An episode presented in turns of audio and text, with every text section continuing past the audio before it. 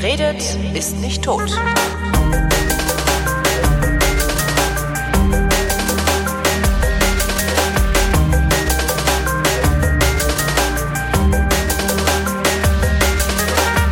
Das Thema Fahrrad beherrscht weiterhin die Sendereihe Vrind.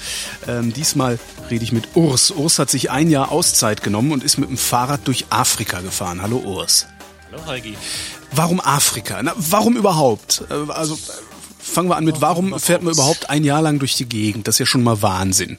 Ja, ähm, natürlich reise ich allgemein gerne. Ähm, hab damit mal angefangen und da ist vielleicht dann auch gleich der äh, der Weg zu Afrika. Ähm, der erste längere Auslandsaufenthalt, den ich hatte, war, als ich ein Jahr lang in Ostafrika gearbeitet habe. Ah. Und ähm, insofern ist das so mein Lieblingsreiseziel. Ich war da oft, bin da gerne. Ja, und Fahrrad ist für mich einerseits das wichtigste Alltagstransportmittel. Ich fahre damit zum Einkaufen, zur Arbeit, was auch immer. Mhm. Bei Wind und, und Wetter? Oh, ziemlich, ja. Also ich glaube, die letzten Jahre gab es jeweils eine Handvoll Tage im Jahr, wo ich mal nicht gefahren bin, weil es dann doch irgendwie zu glatt war oder so in der Art. Aber ich muss dazu sagen, ich hatte auch keinen besonders langen Weg zur Arbeit. Okay. Das sollte man jetzt nicht überbewerten. Ja, aber trotzdem, je nachdem, wie scheiße das Wetter ist, sind auch fünf Kilometer eine Qual. Ja, also. das ist richtig, ja. Naja, aber man gewöhnt sich dran. Was ist die Faszination an Afrika? Die Faszination an Afrika. Ich kenne, ähm, ich kenne niemanden, der, ja. der sagen würde, oh ja, Afrika ist halt wie Amerika oder so. Sondern entweder jemand war noch nicht da oder jemand schmilzt, wenn er an Afrika denkt. Ja, ja, ähm, das ist auch mein Eindruck, wenn man mit Leuten spricht, die da waren. Entweder sie mögen es oder sie hassen es. Ähm, ich denke, dies hat mit der Mentalität der Leute zu tun. Natürlich ist es ein riesiger Kontinent und da gibt es ganz viele von. Ähm, aber ja, insgesamt, wie gesagt, ich kenne mich jetzt am besten in Ostafrika aus und da ist es, glaube ich, einfach so eine Grundentspanntheit der Leute, die ich sehr angenehm finde. Sehr freundlich, gastfreundlich gleichzeitig. Ähm, da habe ich mich meistens sehr wohl gefühlt. Mhm. Wo fangen wir an? Warum, ja. warum, du, warum du losgefahren bist? Gibt es irgendwie ja. einen speziellen Grund oder hast du einfach nur gedacht, ich, man, man muss das mal gemacht haben?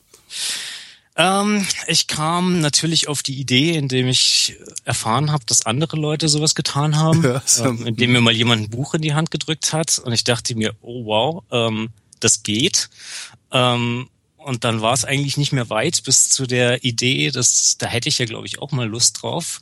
Dann war es noch zeitlich relativ weit, bis ich es dann getan habe.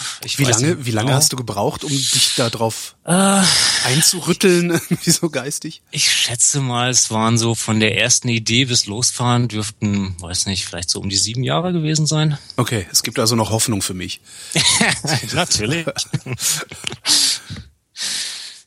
ja, ähm, so viel Vorbereitung ähm, gibt eigentlich nicht zu tun. Ich hatte den Eindruck, am Ende ähm, bereitet, meint man sich darauf vorbereit, vorzubereiten, indem man ganz viel Ausrüstung sortiert und so weiter. Das ist natürlich im Endeffekt alles Beschäftigungstherapie, weil man aufgeregt ist und endlich los will. Ja, und ähm, ja, Ausrüstung ist doch ein schönes Stichwort. Äh, ja. was, was für eine Ausrüstung hast du benutzt? Oder mit was für einer Ausrüstung bist du losgefahren und welche hättest du eigentlich gebraucht? Ich glaube, so muss man fragen. Ja. Ähm, Aber was für ein Fahrrad fährst du da? Oder hast du gefahren? Ich fahre ein Tourenrad mit stabilem Stahlrahmen von Velotraum ist der. Mhm. Ähm, hab mir die Rollaufnarbe geleistet, was natürlich eine ganz schöne Investition ist, aber ist die einfach komfortabel. Mhm. Genau, ja. Ja. Die kostet mehr äh, als mein Fahrrad, aber gut. ja, ja, die ist wirklich teuer. Ähm, man bekommt dafür einfach Fahrkomfort und wenig ähm, Stress unterwegs. Ja. Einmal Öl wechseln, das war's. Ansonsten funktioniert das halt. Man auch. muss in dem Ding Öl wechseln? Ja, das ähm, habe ich jetzt auf der 10.000 Kilometer Strecke habe ich das einmal gemacht. Hättest du das machen müssen oder hast du das sicherheitshalber nur äh, getan? Ich habe ich habe das sicherheitshalber okay. gemacht. Mein Fahrradhändler meinte, ich muss nicht unbedingt, ich kann das auch wieder zu Hause, aber ja, ich habe es halt mal gemacht. 26 oder 28 Zoll? 26. Haben alle, ne? Ja, ja. Ähm, ist dann halt doch angenehmer, wenn es mal über Stock und Stein geht. Und angeblich gibt es dafür Ersatzteile überall in, in allen Ecken und Enden der Welt und für 28er nicht.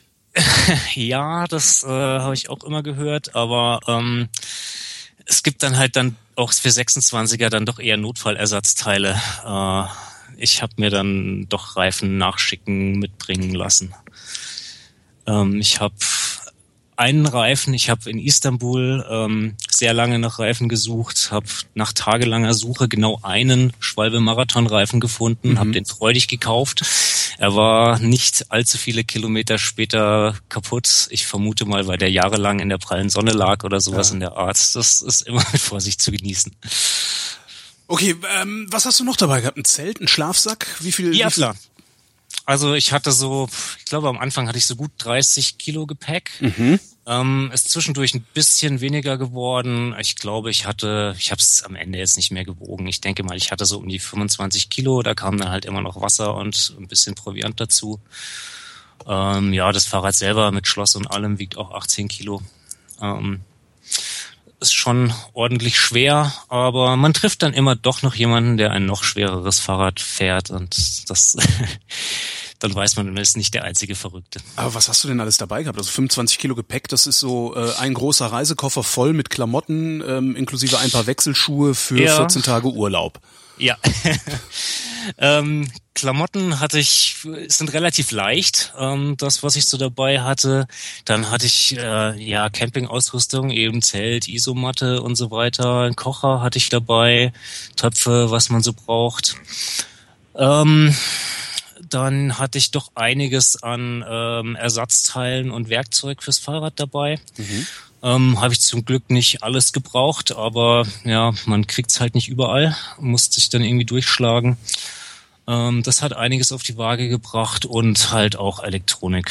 Äh, ich habe es dann doch nicht geschafft, ohne Laptop unterwegs zu sein. Ich will dann ja doch Bilder sortieren und äh, ja, der musste dann mit Kamera. Ah, das ist doch, ist das nicht ein bisschen, also bescheuert? Ah, vermutlich. also weil so ein Laptop mitschleppen, das ist, das ist so, weiß nicht.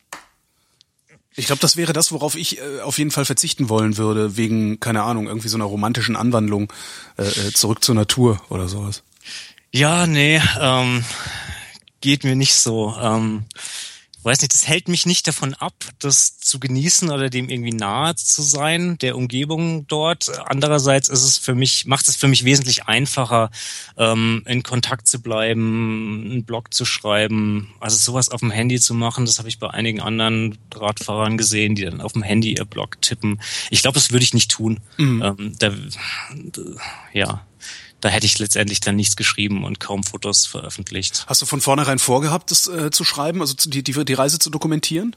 Ja, hatte ich vor, hatte ich vor. Einerseits ähm, einfach um äh, Freunde und Familie ähm, zu zeigen, wo ich gerade bin. Mhm. Ähm, und andererseits auch für mich. Ähm, ich habe sonst meine Reisen vorher habe ich meistens doch irgendwie so ein bisschen Reisetagebuch geführt. Ähm, da schreibt man natürlich noch mal ein bisschen anders als in ein öffentliches Blog, aber ich habe gemerkt, für mich mir reicht's normalerweise einfach so ein bisschen ähm, so die Hints zu haben, wenn ich weiß, ah, unter welchen Umständen habe ich diesen Satz geschrieben, dann erinnere ich mich schon wieder an die ganze Situation. Das reicht mir schon als Gedächtnisstütze. Welche Ausrüstungsgegenstände hast du überflüssigerweise mitgenommen? Also angenommen, ich wollte jetzt morgen losfahren, was würdest du mir raten zu unterlassen? ähm, ich glaube, ich hatte nichts dabei, was ich so wirklich gar nicht verwendet habe. Ähm, was nicht unbedingt notwendig gewesen wäre, wären so Dinge wie Wasserfilter. Ähm, da war ich gelegentlich mal froh drum. Es hat mir dann ein bisschen Sicherheit gegeben, mhm. äh, wenn es dann doch etwas zweifelhafter war. Aber ähm, hätte jetzt nicht sein müssen. Also ich wäre auch mit ein paar Chlortabletten durchgekommen. Und was ähm, sollte man auf jeden Fall mitnehmen? Also was, was hast du vergessen zunächst? Also irgendwas wirst du wahrscheinlich vergessen haben, oder? Was habe ich vergessen? Ähm Nee, ich habe eigentlich nichts großartig vermisst.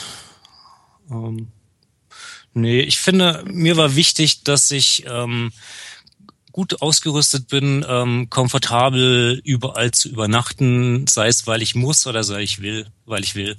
Ähm, das macht viel von dieser Reise aus. Äh, inwiefern komfortabel zu übernachten? Also eine, eine gute Isomatte dabei zu haben oder wie? Eine gute Isomatte, wobei ich mit der einige Probleme hatte. Die wurde dann undicht. Also ich hatte so eine Aufblasmatte. Ähm, ja, halt einen Kocher dabei zu haben, paar Töpfe, dass man sich da einfach äh, einrichten kann. Ja.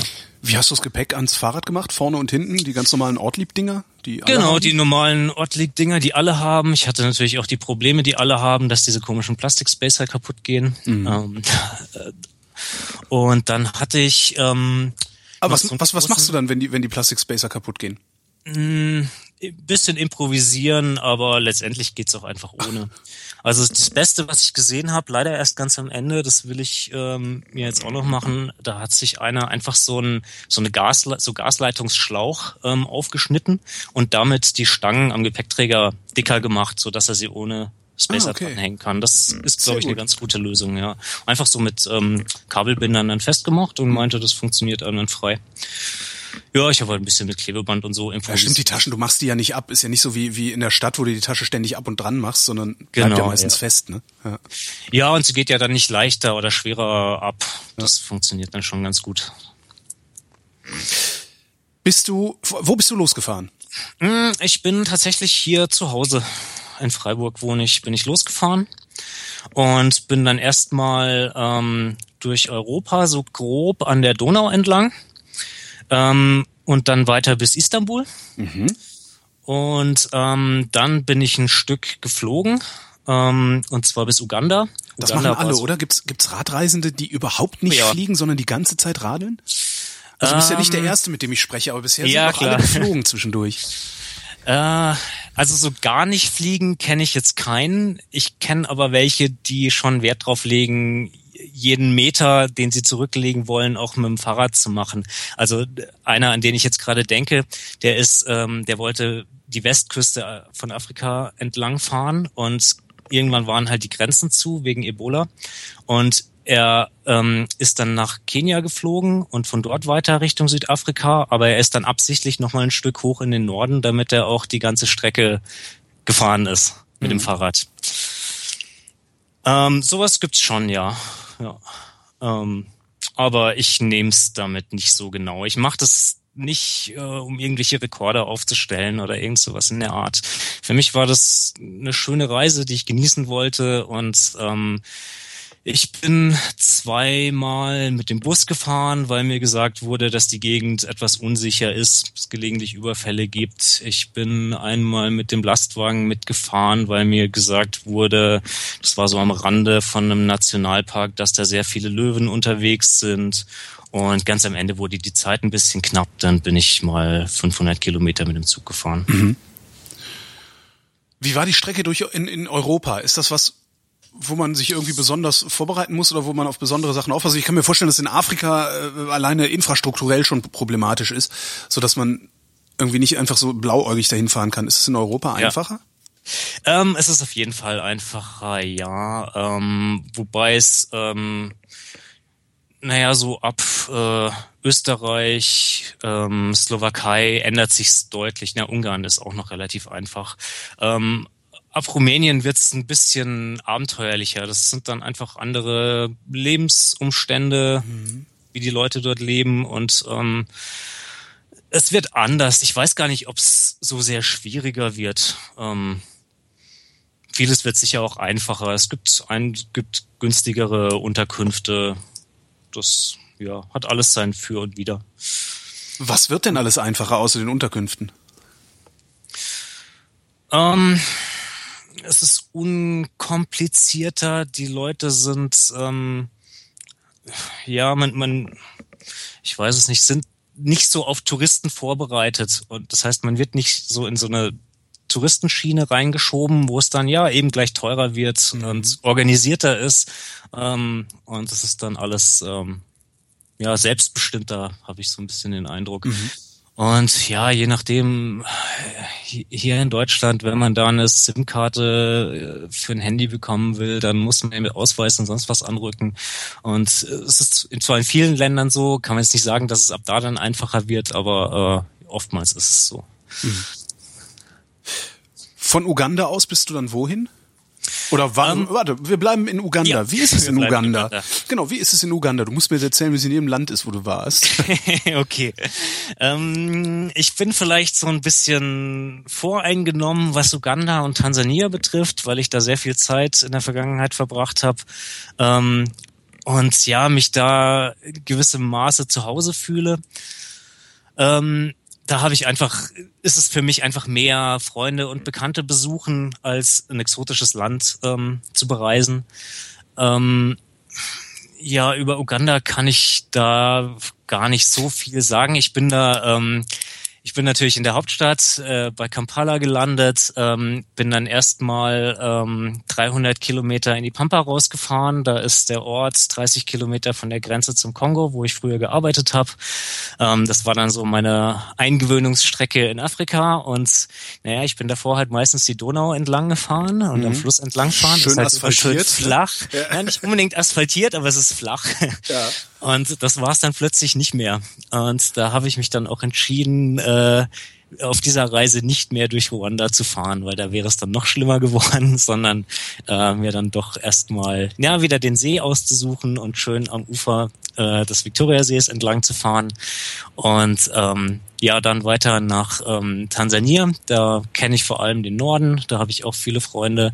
Da bin ich dann auch mehrere Wochen geblieben, vor allem ähm, geblieben? auch ein bisschen geblieben im, geblieben im Sinne von auch dann an einem Ort oder äh, immer im Kreis Ort, gefahren. Genau, okay. genau. Also der Ort, wo ich äh, da viel Zeit verbracht habe, äh, ist Bukoba. Das ist so kurz nach, also die erste Start äh, nach der Grenze zu Uganda an der äh, Westküste des Viktoriasees, sehr schön gelegen. Also es ist natürlich so ein bisschen ein verschlafenes Nest, da ist nicht viel los, aber ich finde es hat eine sehr angenehme Atmosphäre. Mhm. Und ähm, da bin ich dann ein bisschen geblieben ähm, und habe versucht, noch ein bisschen Swahili zu lernen. Hat's geklappt?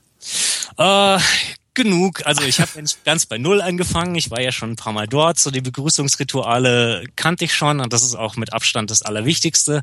Äh, das ist ein riesen Türöffner, wenn man die kann. Und ähm, dann habe ich halt einfach noch so die Standarddinge wie, äh, naja, nach Unterkunft, Essen, Einkaufen, Verhandeln und so weiter. Die habe ich dann, die hatte ich dann schon schnell genug drauf und das hat auch sehr geholfen, die wie, zu können. Wie ist denn das Begrüßungsritual, das man idealerweise können sollte? Naja, das dreht sich alles um das Wort äh, Habari, das heißt Nachrichten, Neuigkeiten. Mhm. Und da gibt es dann ganz viele Variationen davon. Was gibt es Neues zu Hause? Was gibt es Neues von der Familie? Was gibt es Neues von diesem und jenem? Das kann man beliebig lange Ping-Pong spielen und nach allen möglichen Dingen fragen. Und dann muss es halt noch die richtige Anrede sein. Äh, äh, spricht man jetzt mit irgendwelchen Jugendlichen oder älteren Leuten? Äh, also es ist äh, im Grunde ein, ein äh, elaboriertes, wie is it? Gut. Genau, genau. Zu Hause auch gut. Auto genau läuft. Richtig. Frau gesund. So, okay. Alles verstehe. Genau. Mhm. Ja, und das äh, macht vieles einfacher, wenn man das so ein bisschen drauf hat. Mhm.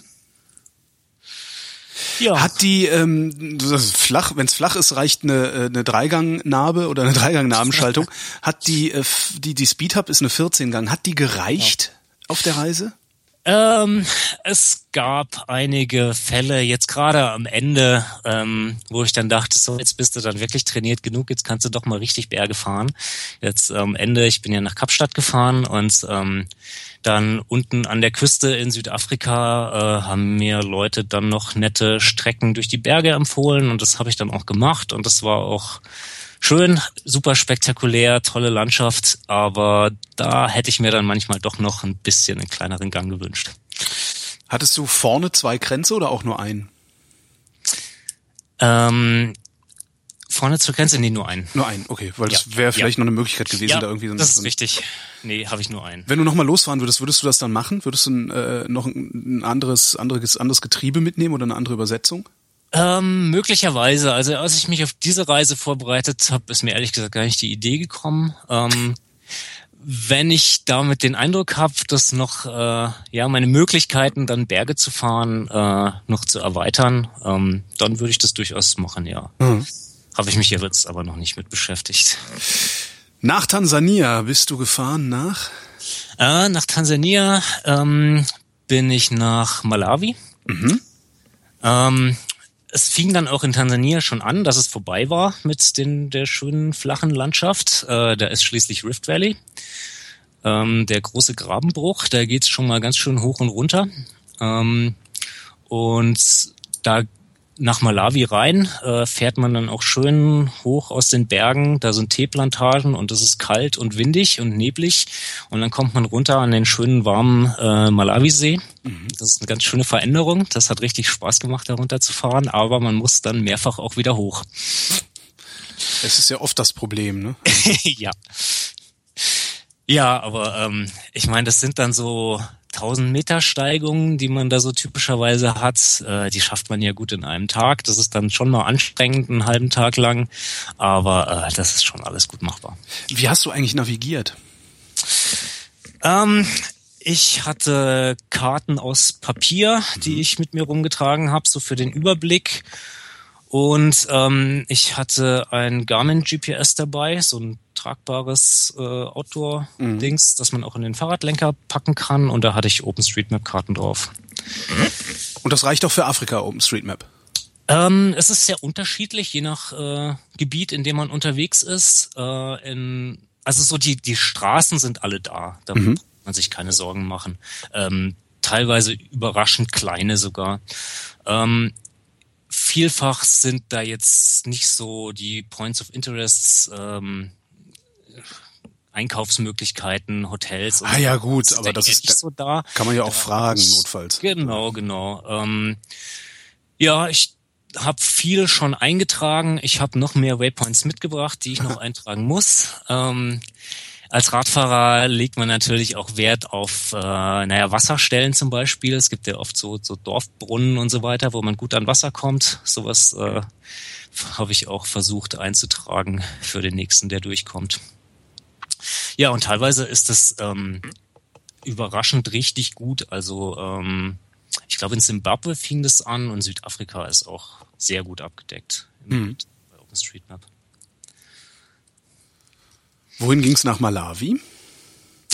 Nach Malawi bin ich weiter nach Sambia. Mhm.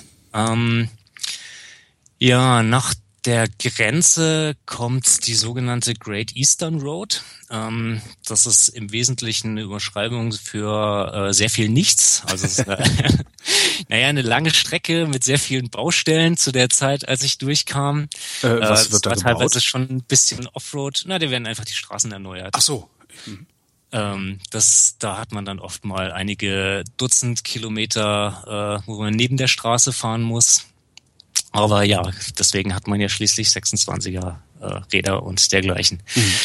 Ähm, bis nach Lusaka und ähm, ja, Lusaka scheint mir so ein bisschen so eine Boomtown zu sein und äh, ein bisschen abgekoppelt zu sein ähm, vom Rest des Landes ähm, lässt sich überhaupt nicht vergleichen mit der Lebenswirklichkeit, die, glaube ich, im Rest des Landes ist.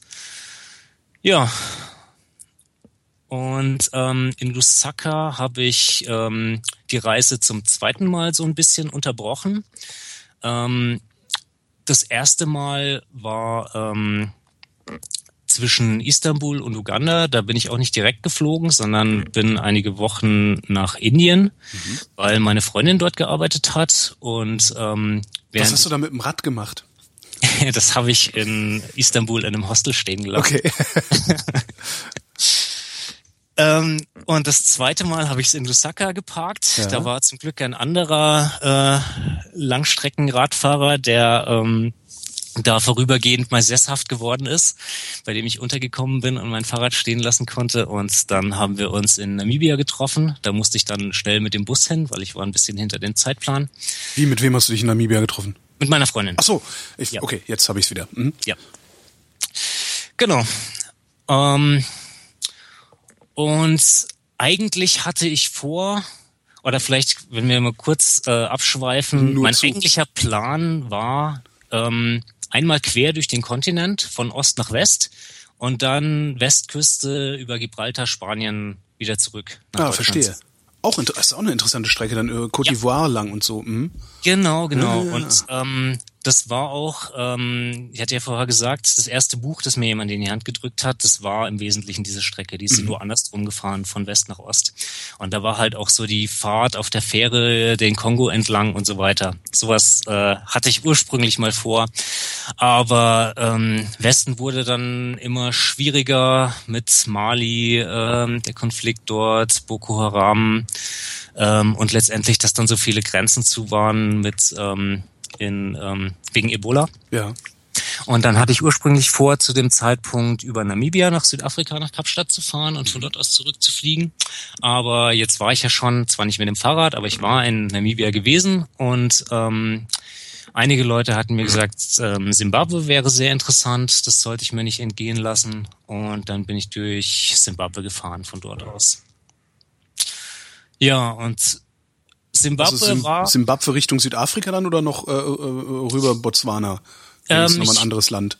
genau, nee, Botswana war ich auch noch. Okay. Ja. Ja. Ähm, Zimbabwe war dann auch so ein bisschen die große Überraschung für mich für diese Reise. Ich hatte es ja nicht mal eingeplant, aber es war absolutes Highlight. Ähm, wesentlich länger dort geblieben, als ich eigentlich vorhatte, weil es so viel zu sehen gab an Ruinen, an Höhlen, an Parks, an, an Tieren. Ähm, das hat dann doch ein bisschen länger gedauert. Victoria-Fälle natürlich. Was für Ruinen? Ähm, das sind äh, naja, so äh, Festungen, könnte man sagen. Mhm. Ähm, die bekanntesten heißen Great Zimbabwe, die habe ich ausgerechnet aber nicht gesehen, ähm, sondern einige andere, Kami Ruins zum Beispiel. Ähm, und naja, da haben dann äh, hat praktisch so der der Adel, die Herrschaftsfamilien und die Verwalter gelebt und drumherum ähm, äh, waren dann waren dann Städte oder Dörfer. Uh Und die sind aus so in so sehr regelmäßigen Mustern aufgeschichteten Steinen, also ohne Mörtel oder so. Deswegen mhm. ähm, sind die teilweise zerfallen, teilweise restauriert. Ähm, und ja, Steine lose aufeinander geschichtet in ganz äh, regelmäßigen Mustern. Und typischerweise auch in sehr spannender Landschaft, weil, naja, das sind ja auch Festungen, die verteidigt werden sollen. Die sind dann ganz oben auf dem Berg. Mhm. Und da hat man dann eine wahnsinnige Aussicht von da oben. Das war eine tolle Atmosphäre.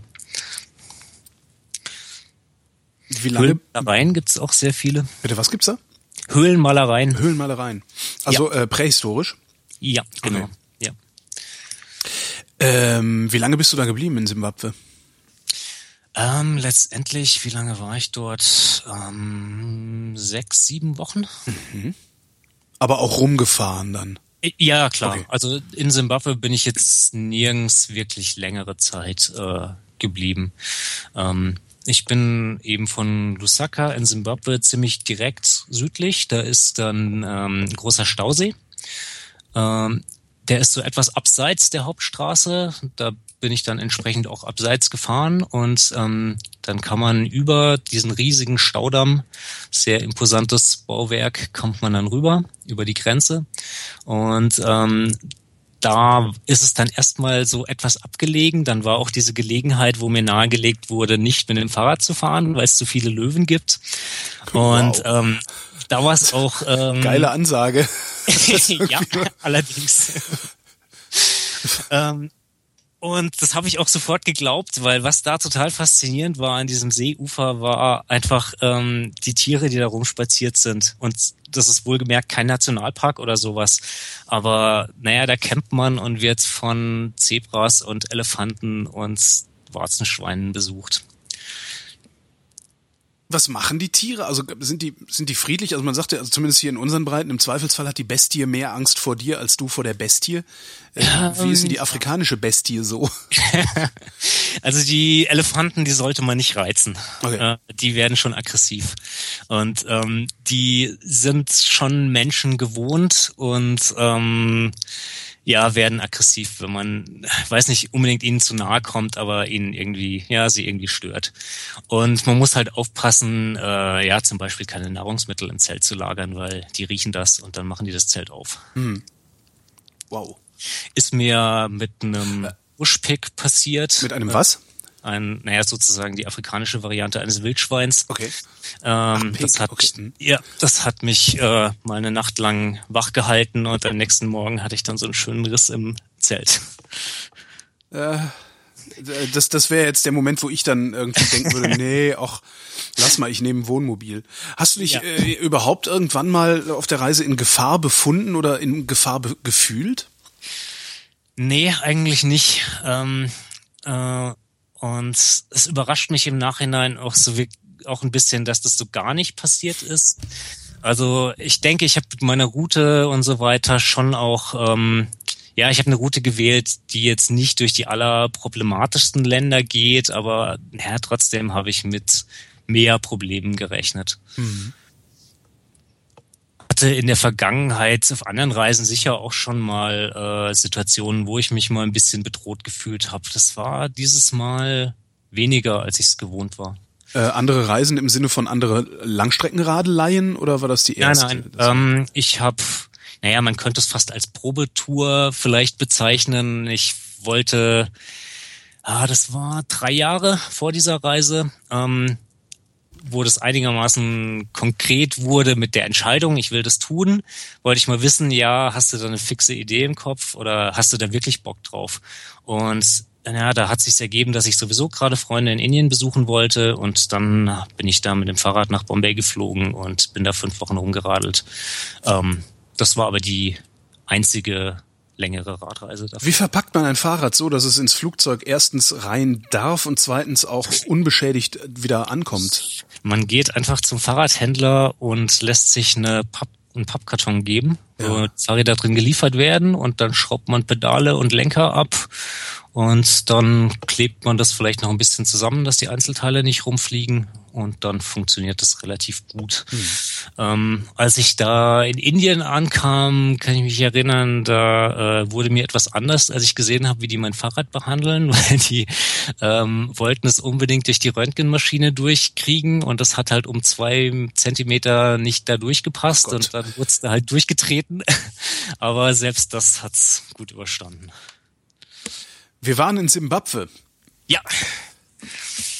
Ähm, ja, Simbabwe ähm, war auch deswegen, glaube ich, noch ein großes Erlebnis für mich, weil ähm, so die alltäglichen Gespräche mit den Leuten, die man so ständig hat, die man trifft, ähm, ganz anders waren.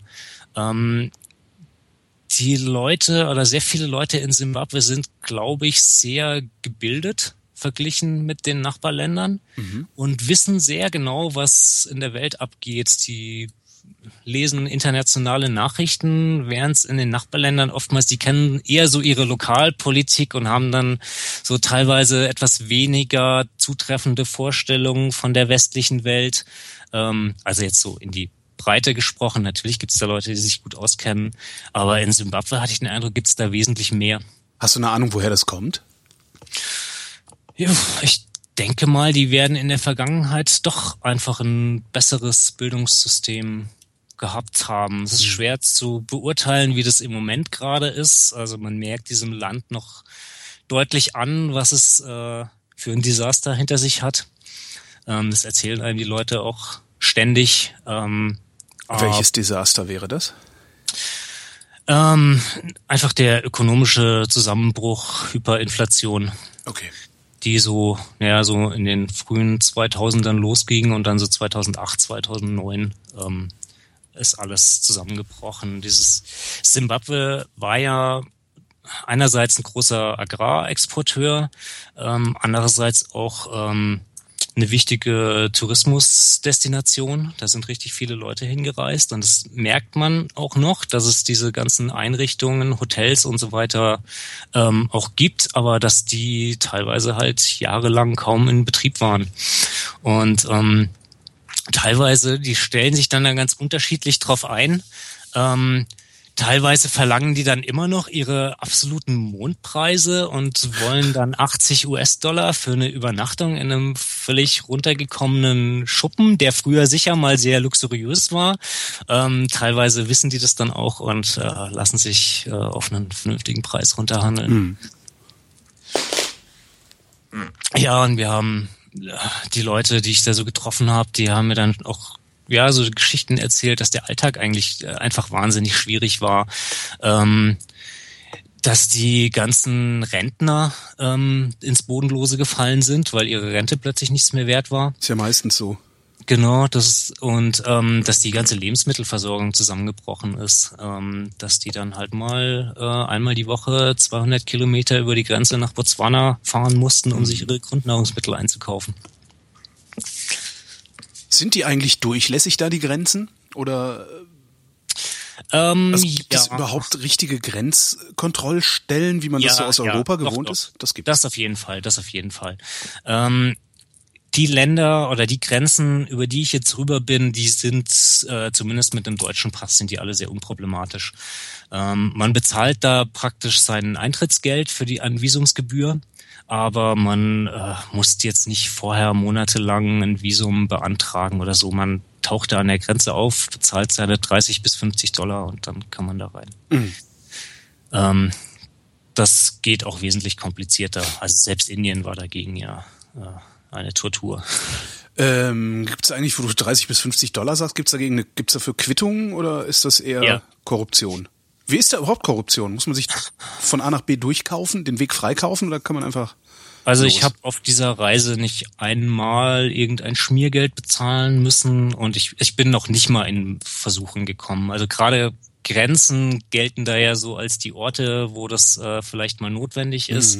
An der Grenze habe ich tatsächlich noch nie Schmiergeld bezahlt und ich habe äh, im Gegenteil, ich habe die Leute, den Leuten teilweise schon unterstellt, dass sie gerade versuchen, mich über den Tisch zu ziehen, weil die dann irgendwie so ein handgeschriebenes, fünfmal kopierten Wisch haben, wo dann angebliche Visagebühren draufstehen. Und dann habe ich lange mit denen diskutiert und hinterher herausgefunden, ja, das waren halt die offiziellen Visagebühren. Sch Scherzanruf? Äh, genau. Ähm, nee, aber ich muss sagen, gerade an den Grenzen, und das mache ich jetzt auch ein bisschen an meiner Fortbewegungsart fest, wurde ich extrem freundlich behandelt. Im Sinne von, die Leute, die waren so interessiert an dem, was ich da tue und wollten erzählt haben, was ich erlebt habe und so weiter. Und dann hinterher hieß es dann, ach ja, die Grenzformalitäten hier, dein Stempel passt schon, geh. Das hat's viel einfacher gemacht. Hast du eigentlich viele Ersatzteile mitnehmen müssen? Oder wie viele Ersatzteile hast du mitgenommen? Ja, ich habe ziemlich viel mitgenommen, ähm, einiges auch, was ich nicht gebraucht habe. Ähm, ja, zum Beispiel äh, für die Hydraulikbremsen. Äh, die habe ich zum Glück nicht gebraucht, die Ersatzteile. Ähm, Bremsklötze hatte ich auch mehr dabei. Die habe ich musste ich nicht einmal austauschen. Reifen habe ich natürlich ein paar runtergefahren. Da, ja, hatte ich ja schon gesagt, in Istanbul habe ich einen gefunden. Ähm, mein Plan war dann eigentlich, mir nach Indien welche schicken zu lassen. Die habe ich dann in Deutschland bestellt und die waren dann innerhalb von, ich glaube, vier Tagen oder so, waren sie auch aus Deutschland ähm, in Indien und dann waren sie leider sechs Wochen im Zoll und ich war schon wieder abgereist, als sie da endlich rauskamen. Super. Und äh, ja, um dem die Krone aufzusetzen, waren die dann im Zolllager auch noch so schön von Ratten angenagt worden. Ähm, Also unbrauchbar. die Schläuche teilweise, ja. Okay. Also die Reifen zum Glück nicht. Und äh, die habe ich dann aber in Lusaka bekommen. Ja, ähm, nee, größere Defekte am Fahrrad hatte ich eigentlich nicht. Ähm, Wie viel Schläuche hast du verbraucht? Ähm, Schläuche bin ich mir jetzt gar nicht sicher. Ich glaube, ich habe drei Schläuche sozusagen außer Betrieb genommen, weil ich sie nicht mehr flicken wollte. Aber die waren jetzt, also das habe ich getan, weil ich neue gute bekommen habe. Ähm, die habe ich dann entweder als Material weiterverwendet oder verschenkt. Ähm, ich hatte so im Schnitt alle 1000 Kilometer hatte ich mal Platten. Ich denke, das ist noch ganz gut. Da kann man zufrieden sein. Von Simbabwe bist du gefahren nach Botswana, sagst du. Genau. Ähm, ja, Botswana ist ein Riesenland mit ganz wenigen Leuten drin. Ich sehe es gerade auf, dem, auf, dem, äh, auf, auf der Karte, ja. ja. Ähm, Und eigentlich gut, will ich man sich im Norden rumtreiben, ne? Ähm, ja, genau. Ähm, da war ich aber nicht. Ähm, ich kam dann eben von Bulawayo in Simbabwe und ähm, die beiden größten Städte, denke ich, ich hoffe, ich liege da jetzt korrekt, dürften Francistown und natürlich Gaborone sein, die Sind Hauptstadt. Auch die einzigen, die ich auf der Karte. Genau. Und das ist natürlich auch die Hauptverkehrsverbindung und äh, die bin ich in dem Fall auch gefahren. Fährst du dann irgendwie zwischen, was weiß ich, wie viel ständig LKWs, die dich überholen oder ist es da ruhig auf den Straßen? Ähm, diese diese Straße dort, das ist eben so dermaßen die Hauptverkehrsverbindung, ähm, die ist sehr gut ausgebaut. Äh, ja, das kann natürlich auch äh, nach hinten losgehen, wenn es die Hauptverbindung ist, aber in dem Fall ähm, ist da ein sehr breiter Seitenstreifen und viel Platz neben der Straße ähm, und es ist so mittelmäßig viel Verkehr, sage ich mal. Es ist schon schon was los, aber ähm, da da hatte ich wesentlich mehr mit der Hitze zu kämpfen. Mhm.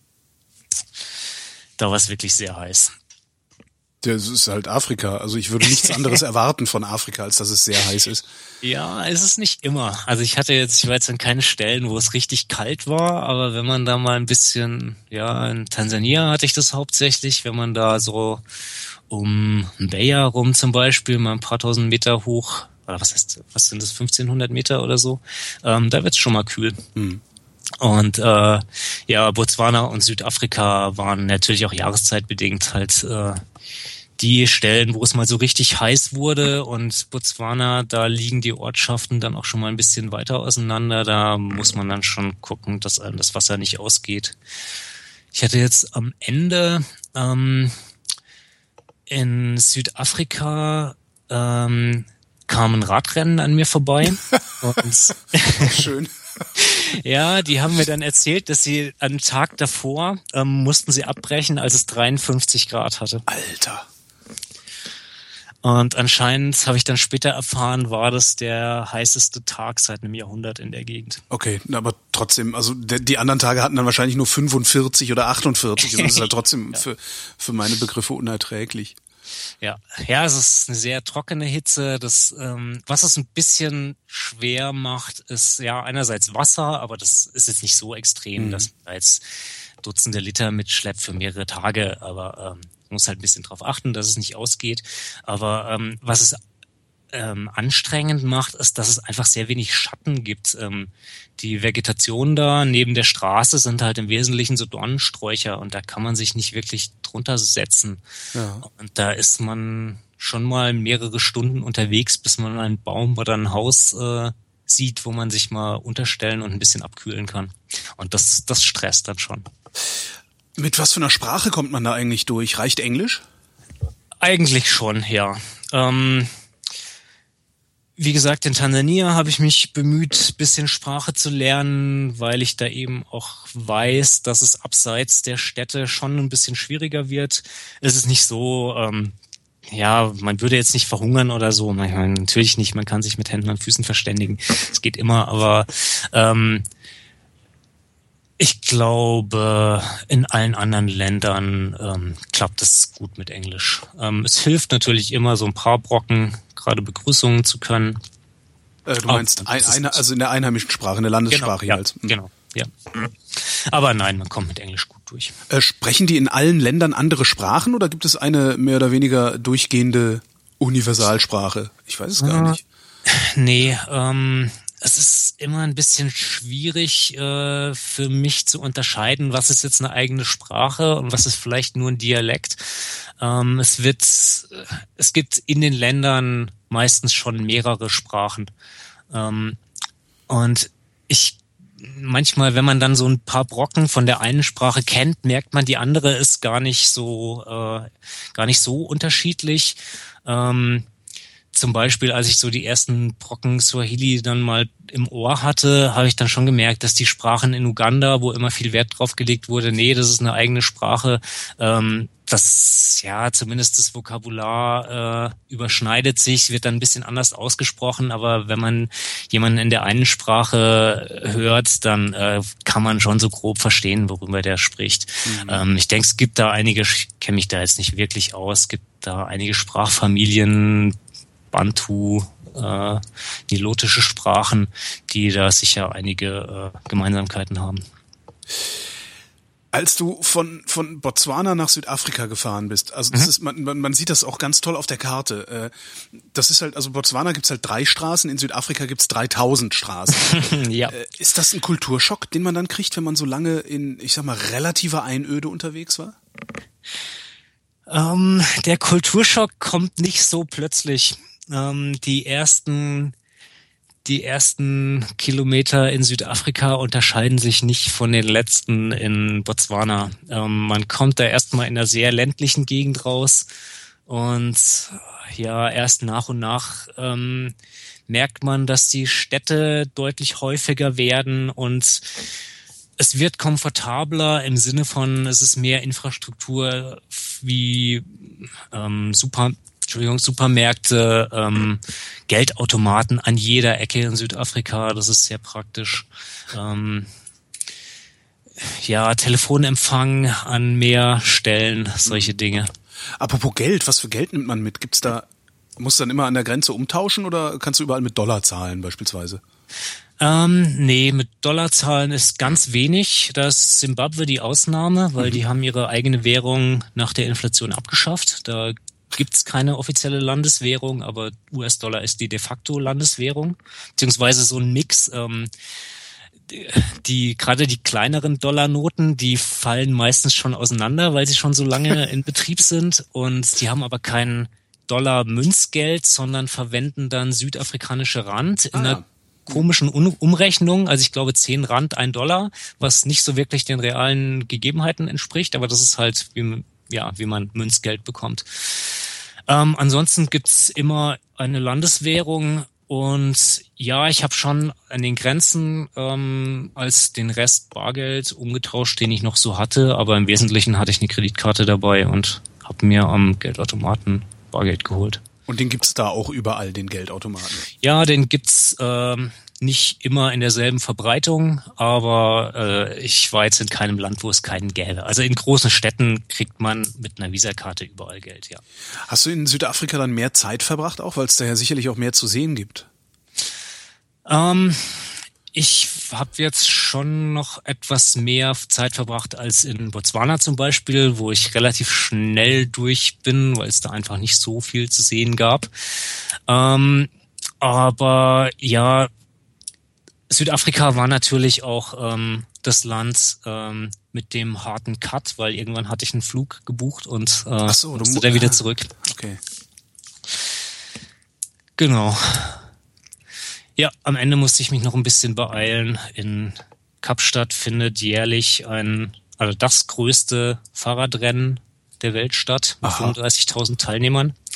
Und äh, da habe ich mich äh, überreden lassen, dran teilzunehmen. Das wurde dann leider verkürzt. Das ist normalerweise eine total tolle Strecke an der Küste entlang. Aber ähm, es gab Buschfeuer die Tage davor, deswegen war die Strecke, da gab es dann Erdrutschgefahr und die Strecke wurde verkürzt. Und ähm, dann habe ich mich mit einem anderen Fernradler zusammengetan und gesagt, wenn die Strecke schon so kurz ist, dann können wir auch mit Gepäck fahren.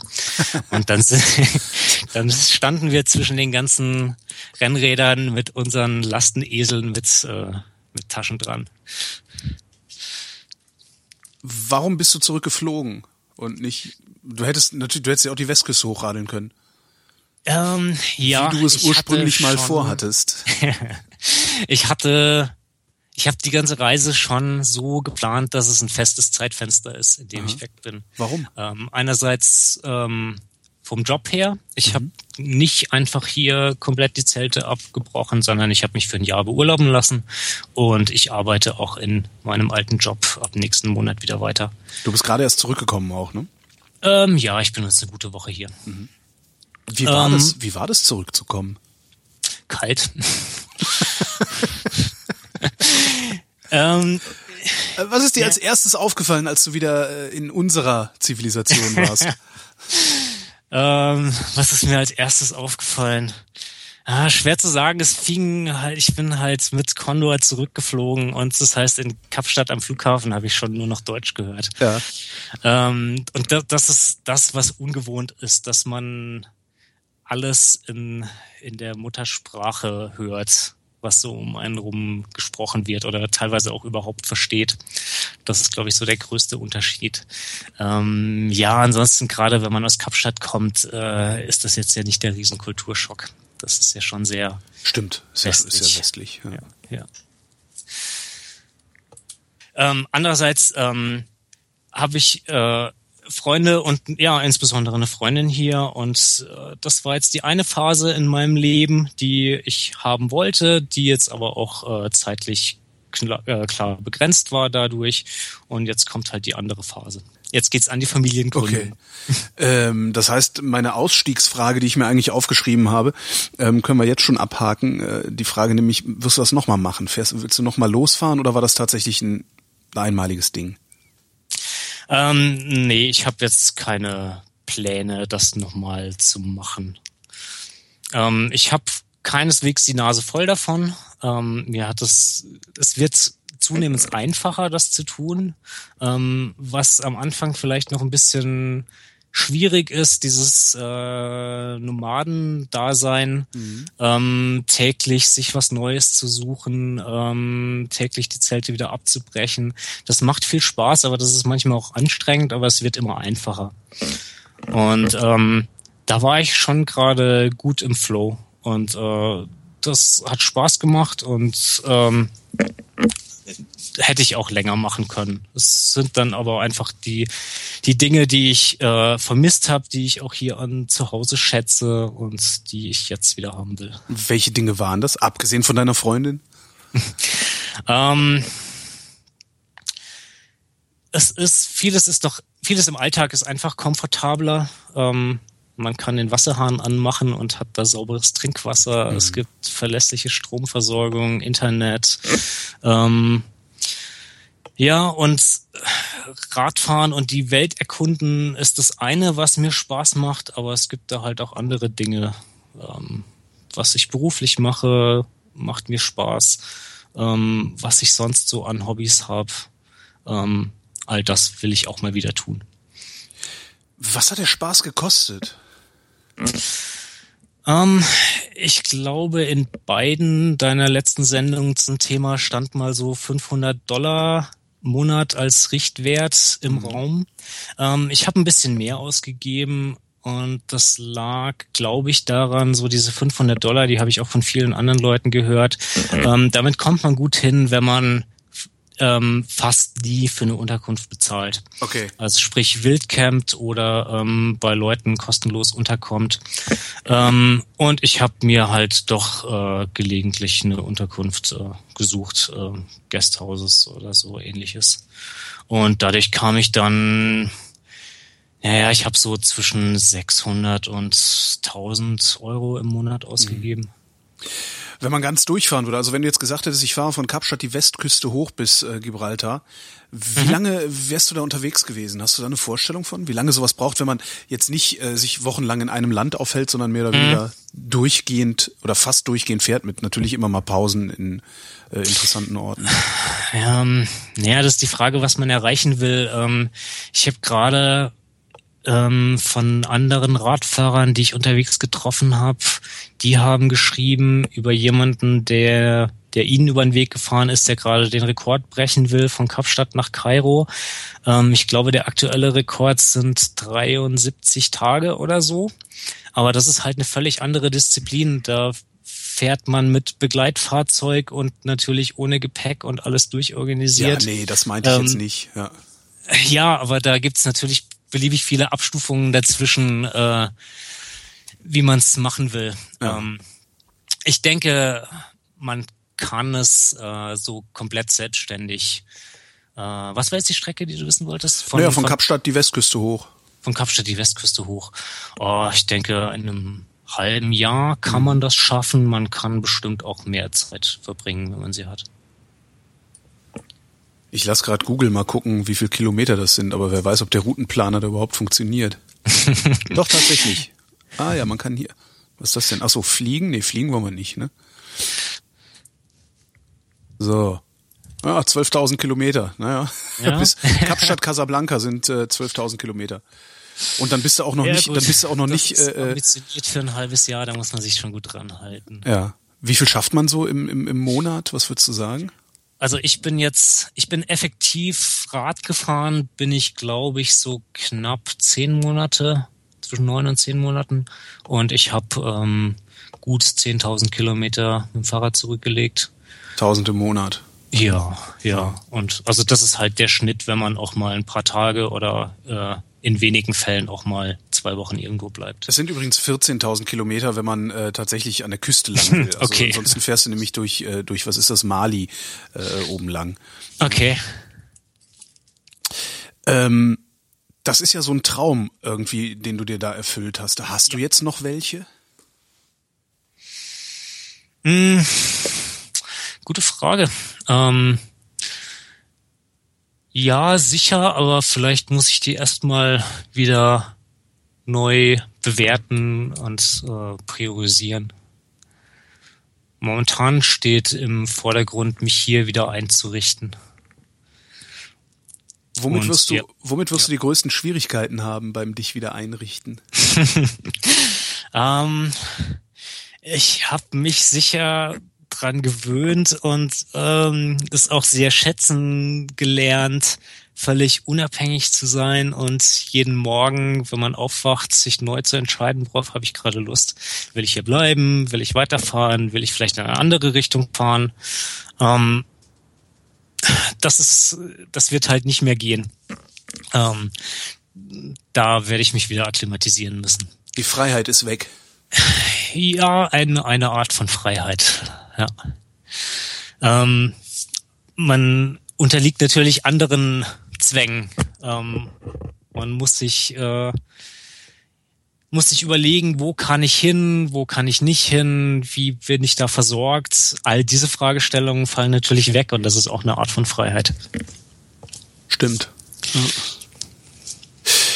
Worüber haben wir zu sprechen vergessen? Worüber haben wir nicht gesprochen? Ähm, ein total interessantes Erlebnis, was ich jedem empfehlen würde, egal ob per Fahrrad unterwegs oder nicht. Ähm, wenn ihr in Tansania unterwegs seid, fahrt mit der Fähre über den äh, Tanganika-See. Das ist ein absolutes Erlebnis. Ähm, da fährt man mit einem Schiff, das ist das älteste Passagierschiff der Welt im regulären Betrieb. Ähm, es wird, glaube ich, nächstes Jahr 100 Jahre alt. Ähm, wurde in Deutschland gebaut, in Einzelteilen zur Kolonialzeit dahin transportiert. Ähm, die Deutschen haben es dann versenkt, als äh, sie die Kolonie verloren haben. Die Engländer haben es einige Jahre später wieder geborgen, wieder flott, flott gemacht. Und ähm, mit diesem Schiff zu fahren, äh, ist ein absolutes Erlebnis. Ähm, es gibt jede Menge Stops, da gibt's viele ähm, Orte, kleine Dörfer, die kaum per Straße erreichbar sind. Für die ist das die wichtigste Verbindung nach draußen. Und ähm, da gibt's aber keine Häfen oder Anlegestellen. Und äh, in jedem von diesen Dörfern, ganz egal, ob das mitten in der Nacht im Stockdunklen oder bei Wetter und Wellen, da kommen dann die kleinen Boote an und es werden die riesen Kisten und Säcke auf diese winzigen Boote verladen. Das ist unglaublich, das zu sehen. Wo würdest du gerne noch mal hin von all den Orten, die du besucht hast? Hm, wo würde ich gerne noch mal hin? Ähm, ja, Simbabwe hat's mir schon sehr angetan und ich glaube, da gibt es noch einiges mehr zu sehen. Ich glaube, mehr als Orte, wo ich noch mal hin will, ist eher, wo hätte ich gerne noch einen Schlenker durchgemacht und da wäre ähm, Mosambik. Das hätte ich, da wäre ich gerne noch hingefahren. Da hat mir jetzt am Ende die Zeit nicht mehr gereicht. Hast du eigentlich irgendwas Unerwartetes vorgefunden auf dieser Reise? Etwas Unerwartetes. Ähm, am ehesten war für mich dann doch gerade jetzt im Rückblick unerwartet, wie problemlos vieles doch ging. Ähm, ich habe mir vieles schwieriger vorgestellt. Und äh, insgesamt hat doch alles unglaublich gut funktioniert.